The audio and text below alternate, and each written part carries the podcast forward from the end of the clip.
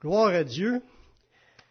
On va continuer notre belle petite étude qu'on est en train de faire présentement. Le sujet, c'est comment présenter l'Évangile.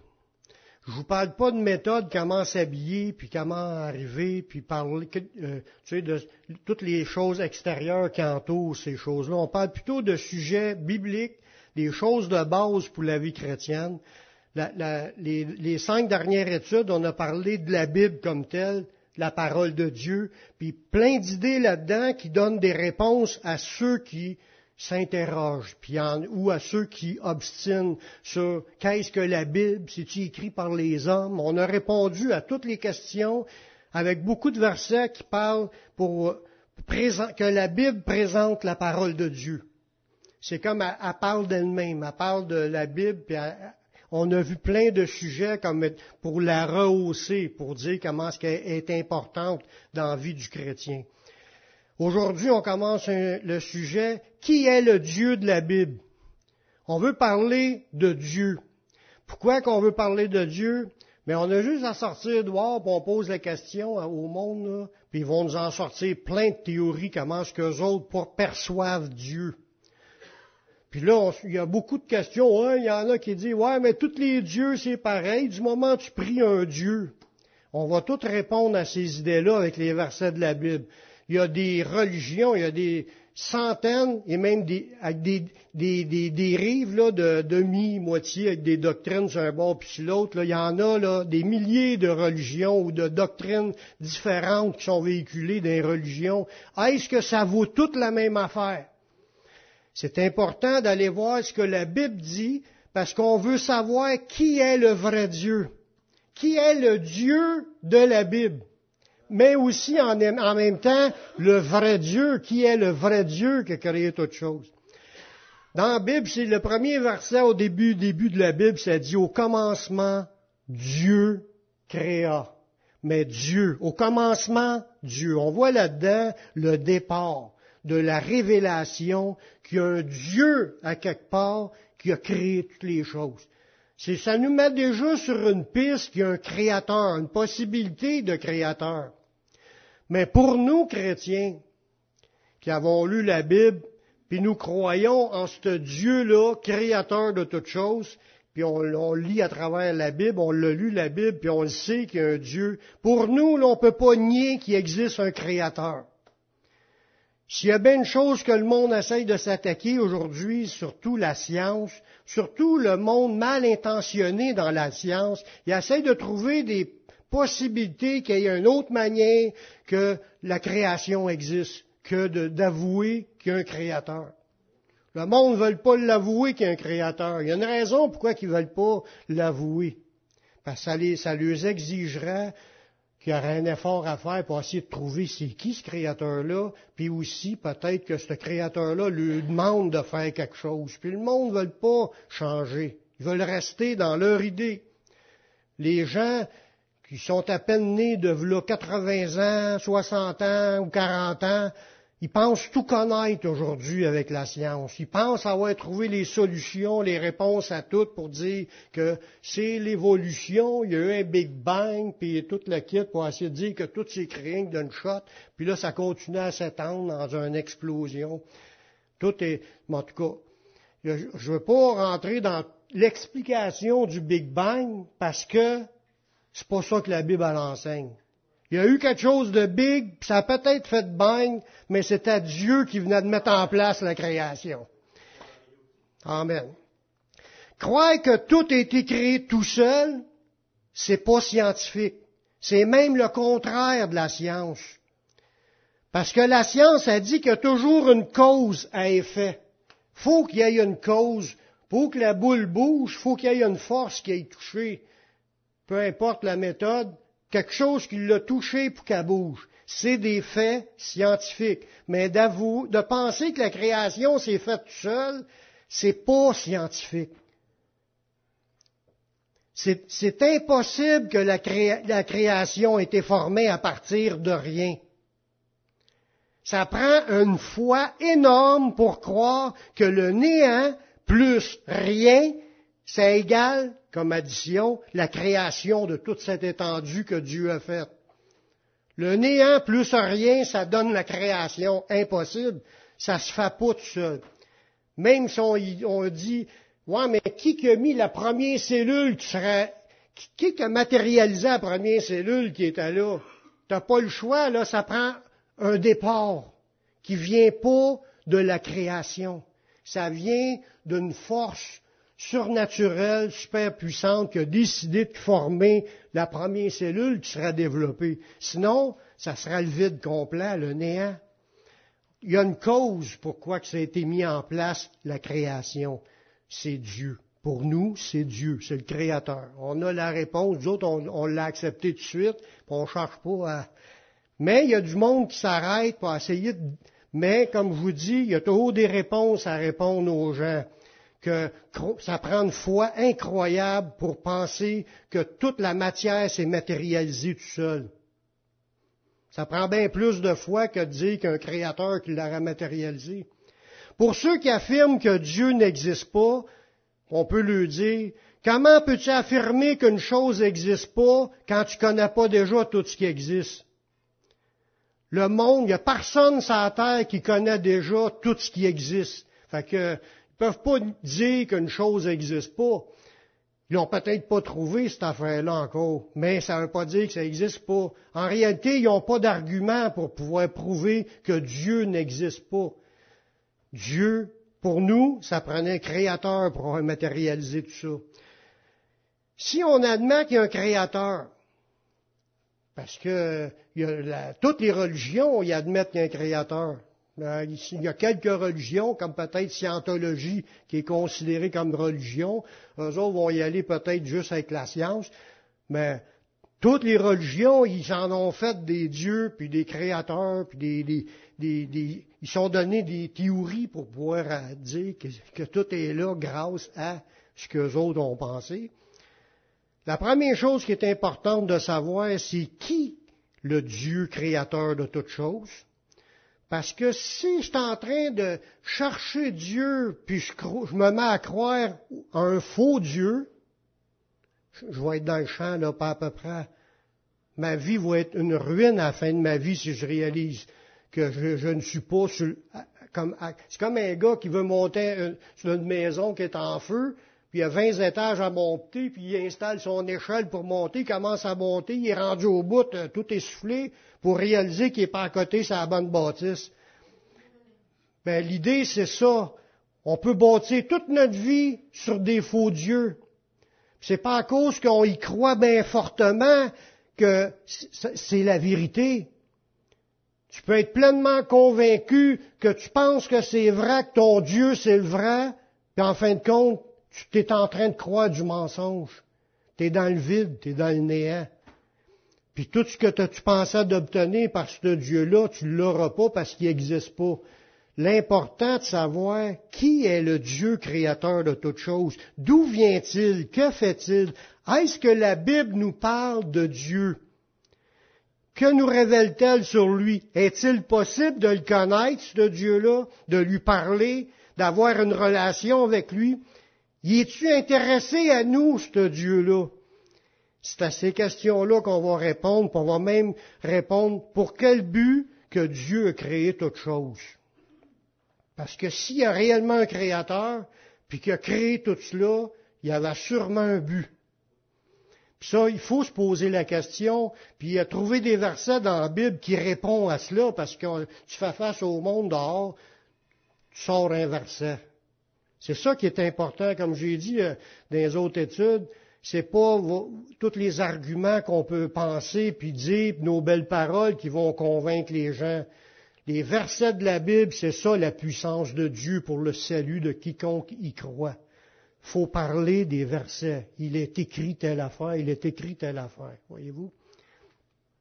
Si on sonde, comme je disais tantôt, l'opinion des gens qui nous entourent, puis on commence à étudier les différentes religions, puis les sectes, puis en plus écouter les différentes déclarations de tous ceux qui prétendent connaître Dieu, on va retrouver autant d'idées différentes à ce sujet-là qu'il y a d'idées différentes concernant la politique.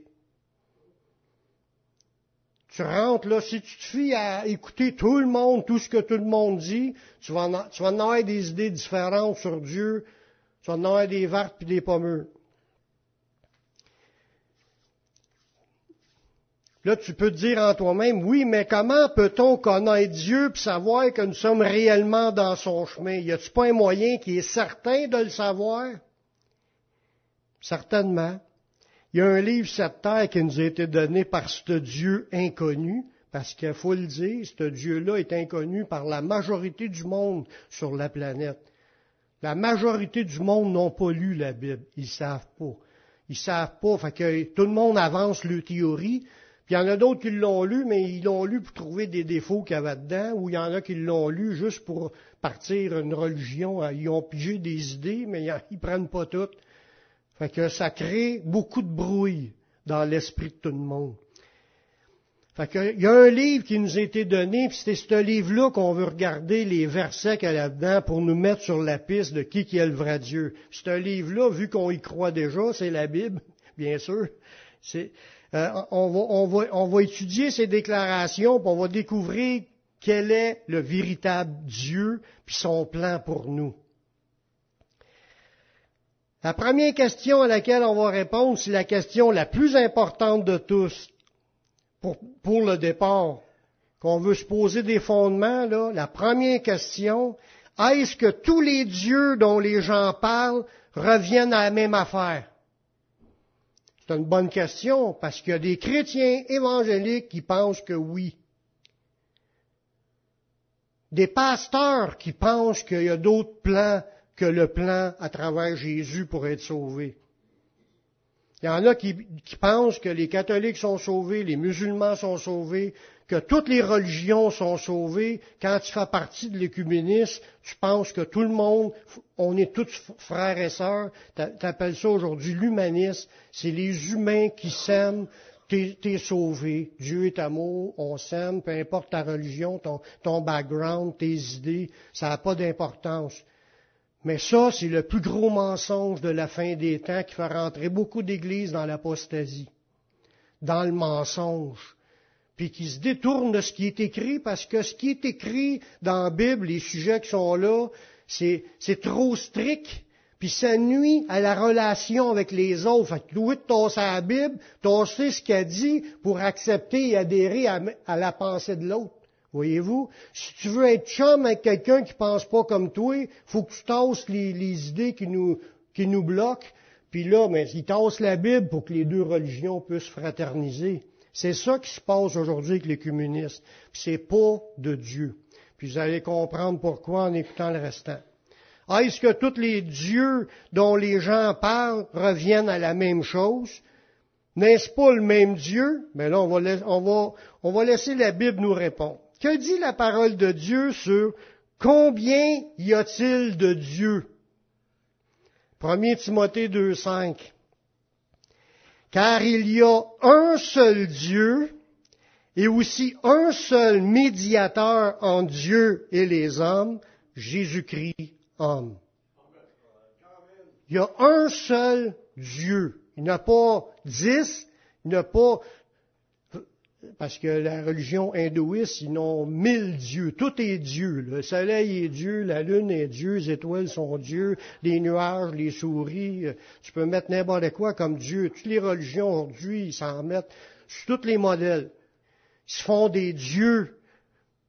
Puis ils en ont inventé même des nouveaux comme des faux dieux là, qui ont en bande dessinée, là, puis ils s'inventent des histoires avec ça.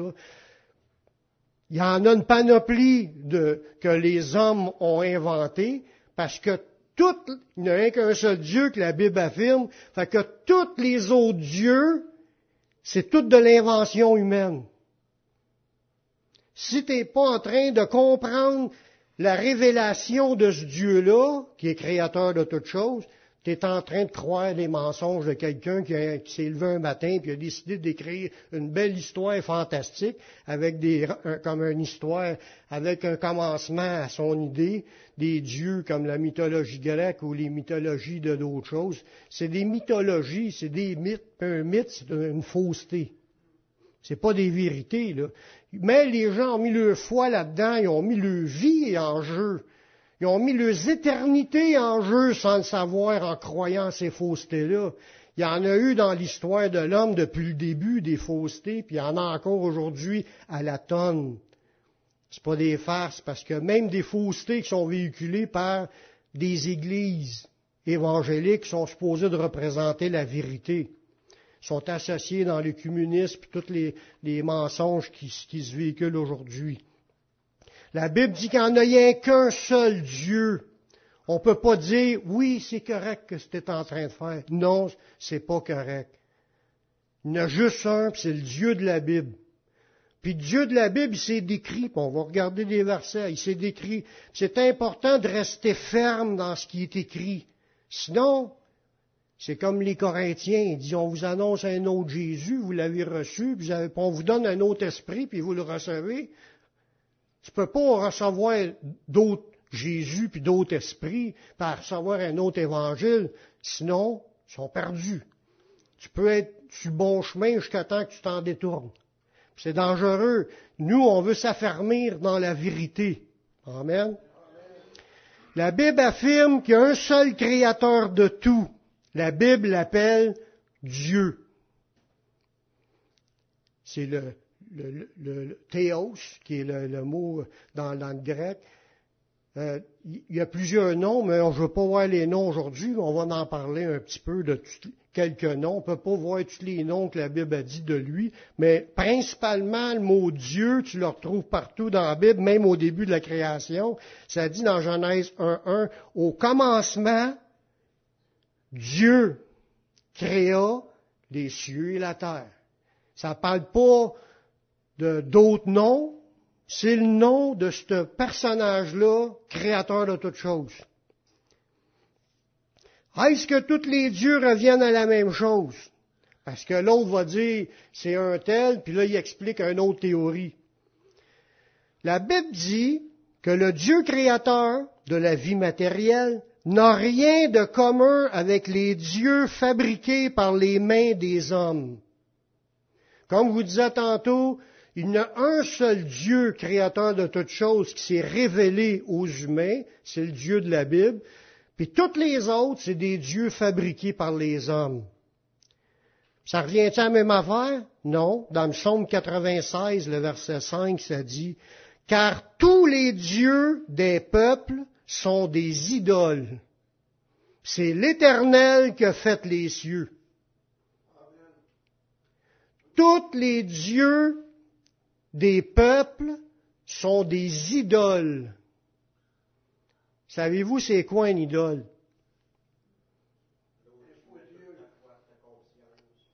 Un idole, ça peut être un objet fabriqué en statue, ça peut être une image, ça peut être quelque chose de l'imagination humaine, mais qu'on pense que c'est Dieu.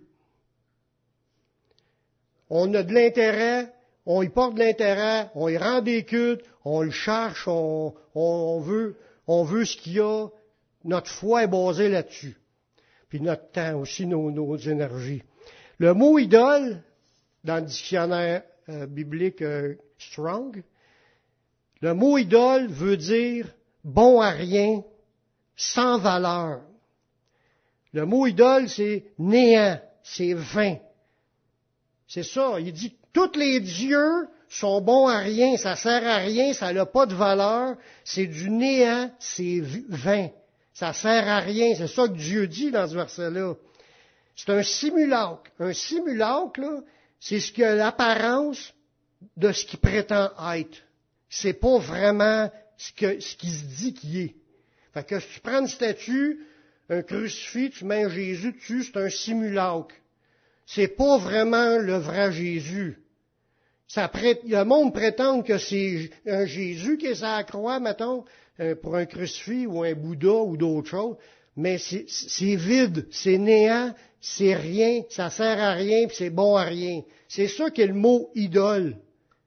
Fait que le monde adore des idoles. Il adore du vide, il adore du rien, il du sert à rien. C'est ça que la Bible déclare.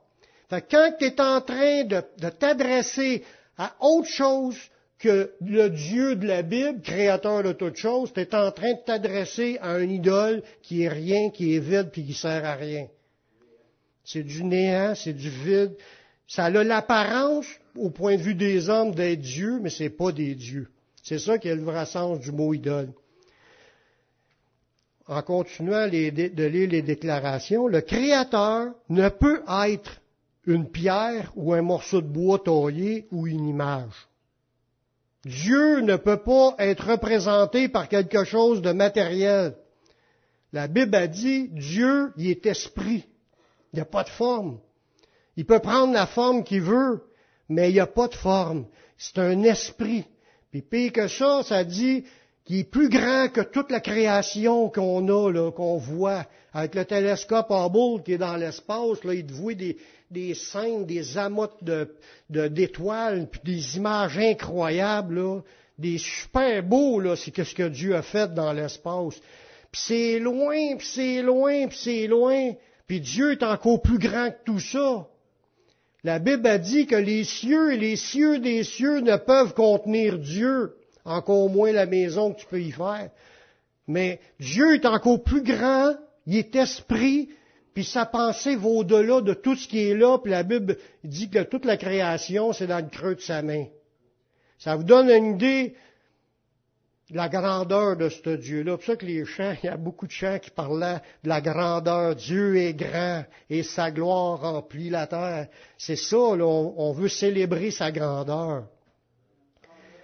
Dans le psaume 135, le verset 15, ça dit, les idoles des nations, quand on parle encore des idoles, c'est ce que le monde dit que c'est leur Dieu, sont de l'argent et de l'or. Elles sont l'ouvrage de la main des hommes.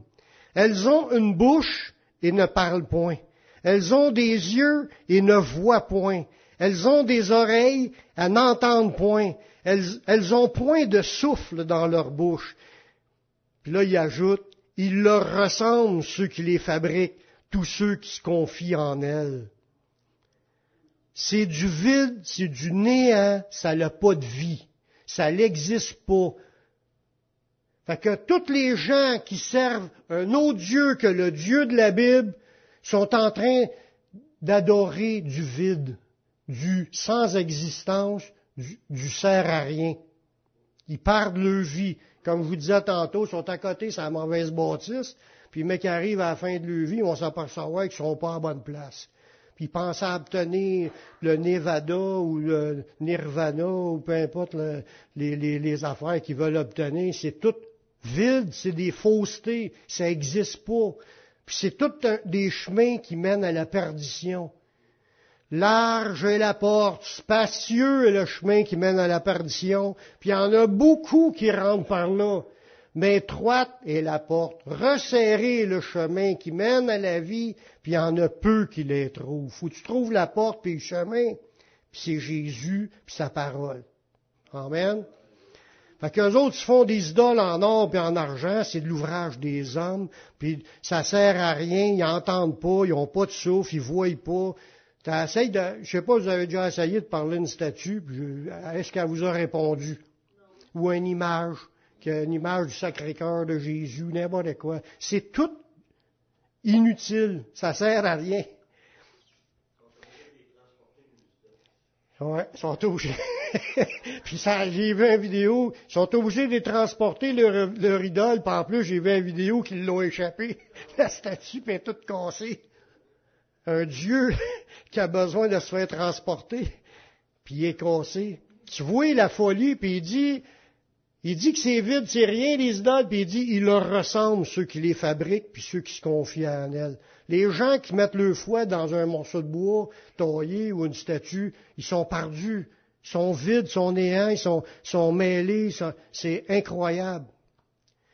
Dans l'égarement des hommes, ils s'imaginent Dieu comme étant un homme ou un animal ou un objet de la création, parce qu'il y en a qui c'est un arbre, ils vont communier avec le Dieu de la nature, c'est un arbre qui est devant lui, pour être un avec la nature.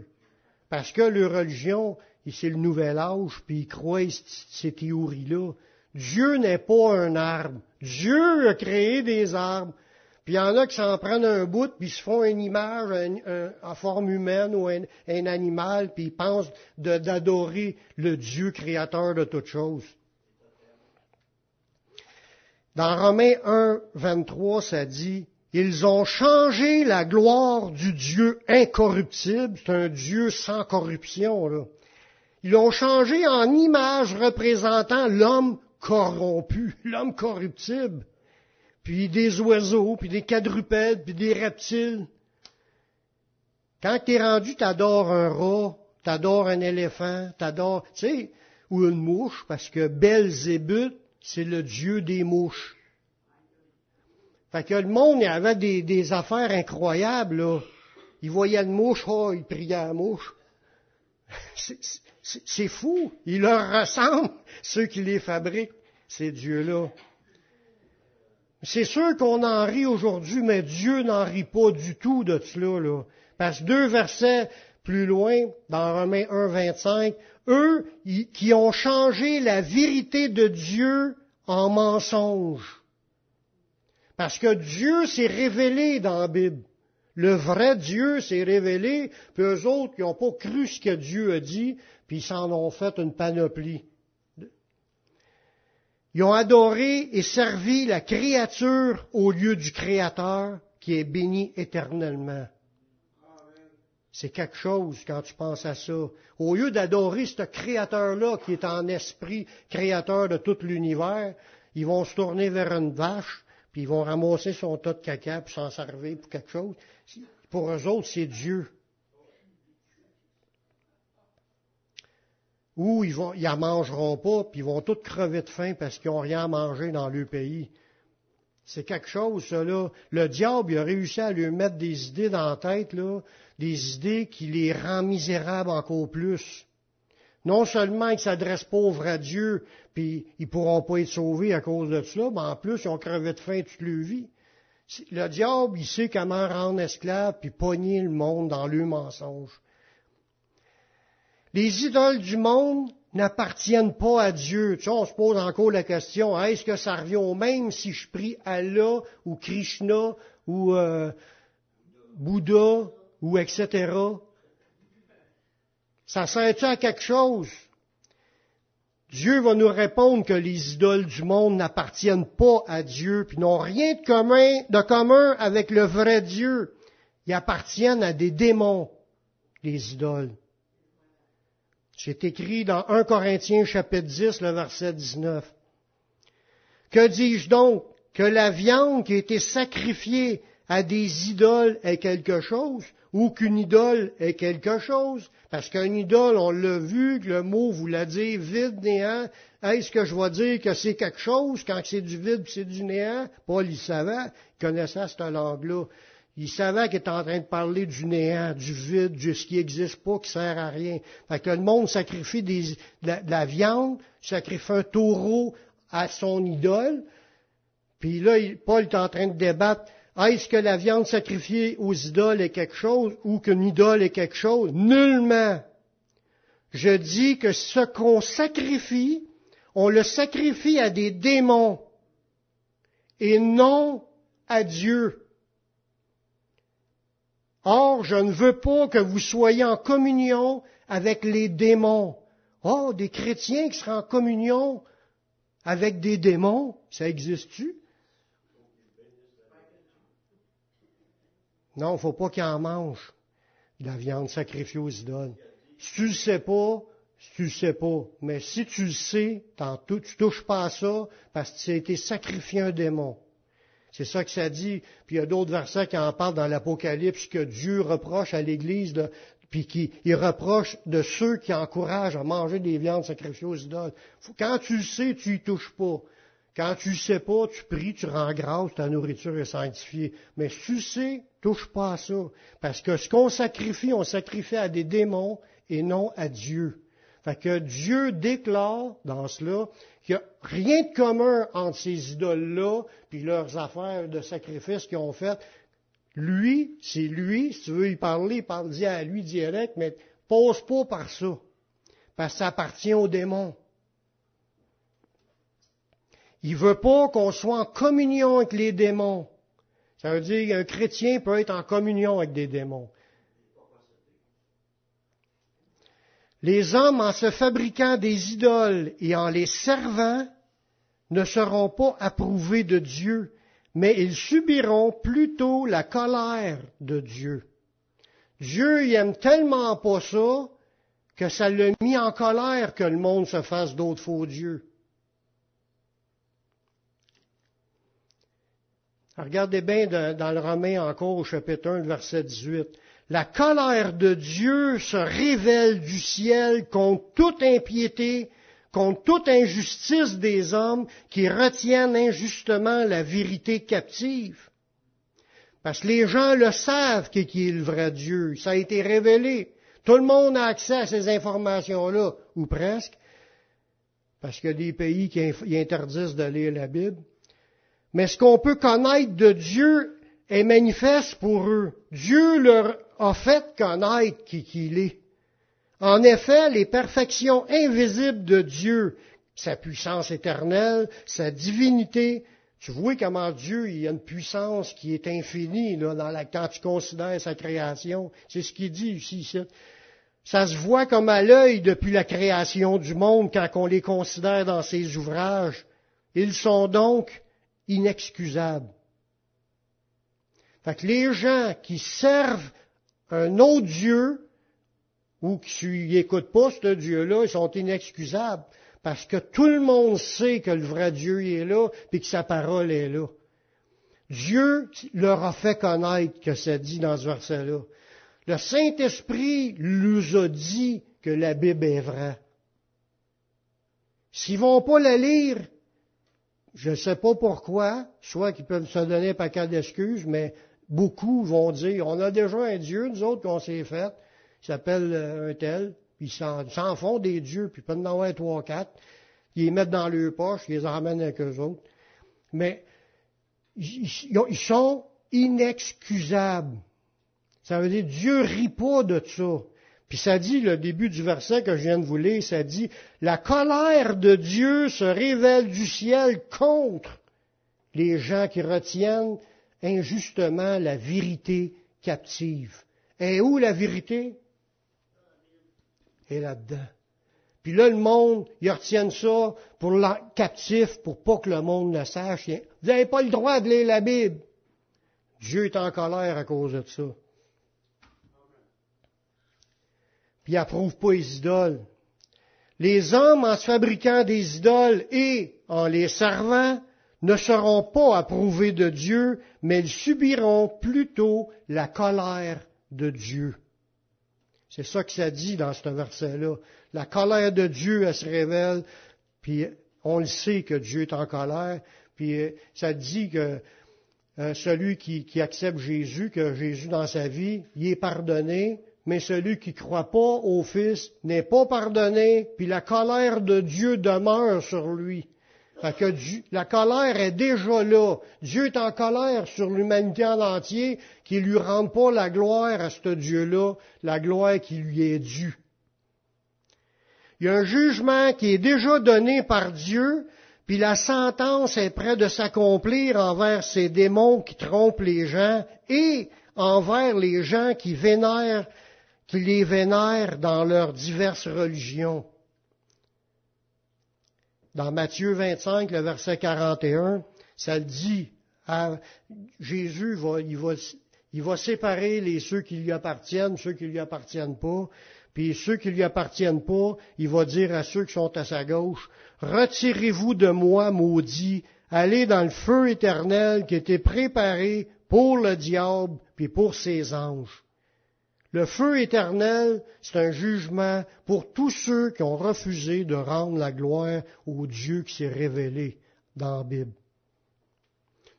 tu vois là-dedans que le, lac de feu éternel a été créé, créé principalement pour le diable et ses démons. Ça le dit dans le texte. Il était préparé pour le diable puis ses anges. Mais les gens qui les ont suivis dans leur égarement, ils ont suivi les faux dieux, les idoles, autrement dit, ce qui est vain, ce qui est vide, ce que le diable a inventé, ce que le diable a mis devant eux. Dans. Croyez pas le Dieu de la Bible. Croyez à votre panoplie, tous les dieux veulent dire la même chose, puis tout Dieu va envoyer tout le monde au ciel à la fin. Ça, c'est menterie du diable. puis le monde suive leur religion, puis ils pensent tous aboutir au ciel, puis ils vont être ils vont suivi le diable plutôt que de suivre Dieu, qui est dans la parole de Dieu, révélé dans la parole de Dieu. Puis ils vont subir la colère de Dieu, du jugement, du feu éternel. C'est grave. C'est pas que Dieu voulait pas les sauver. Dieu veut sauver tout le monde, puis aime tout le monde, mais il est en colère de voir que le monde ne lui rende pas la gloire qui lui revient. La raison de vivre pour un individu sur la terre, c'est premièrement vivre pour Dieu. Tout le monde. Puis il n'y a pas vivre pour un Dieu, c'est vivre pour Dieu. Les gens qui ne le font pas, c'est des impies. C'est quoi un impie? C'est une personne qui est pas pieuse. C'est quoi être pieux?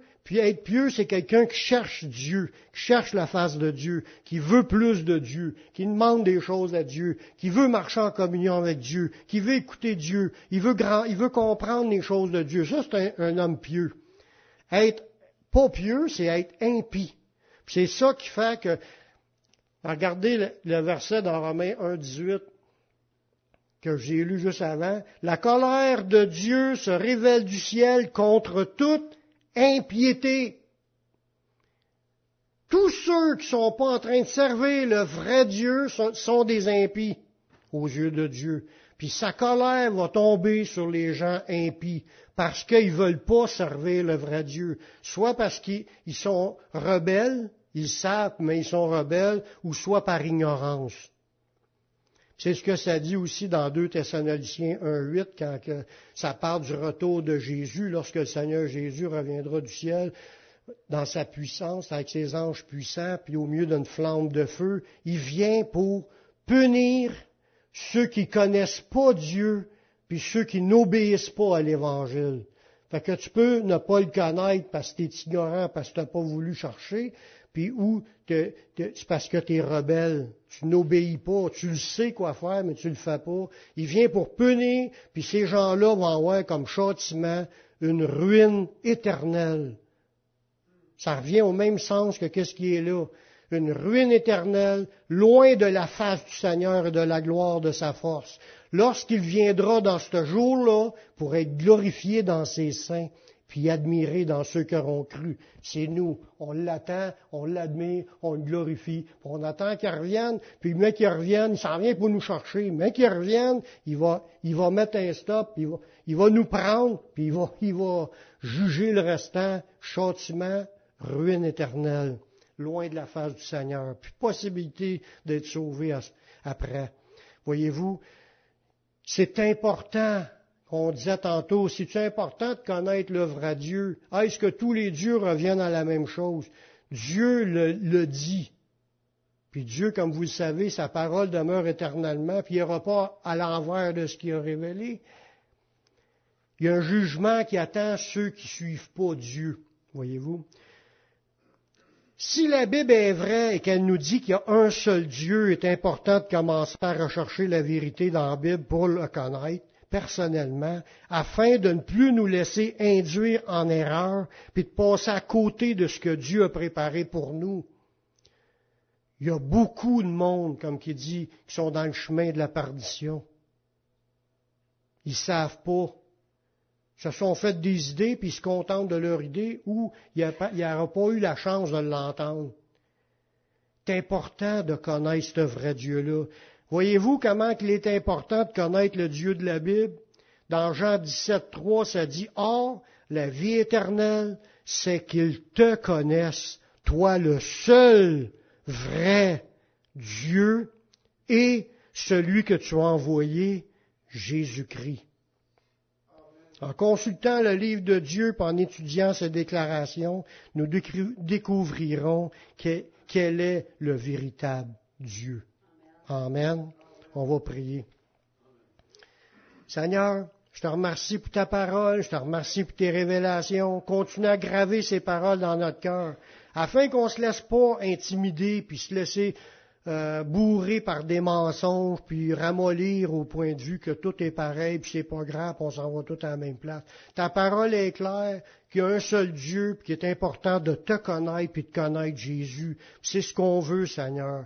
On veut que tu continues à te révéler à chacun de nous, à nous parler, à graver tes paroles dans notre cœur, mais qu'on marche par la foi, puis qu'on puisse affirmer ces choses aux autres. Que ta parole soit répandue, que la vérité soit répandue partout, que les gens puissent comprendre un œuvre de conviction, comme tu l'as promis que l'Esprit fera, pour sauver nos familles, sauver nos amis, sauver les, compatriotes, les gens qui nous entourent. Amène au salut, Seigneur, les âmes. Ils ont tous de besoin de toi. Puis ils savent pas.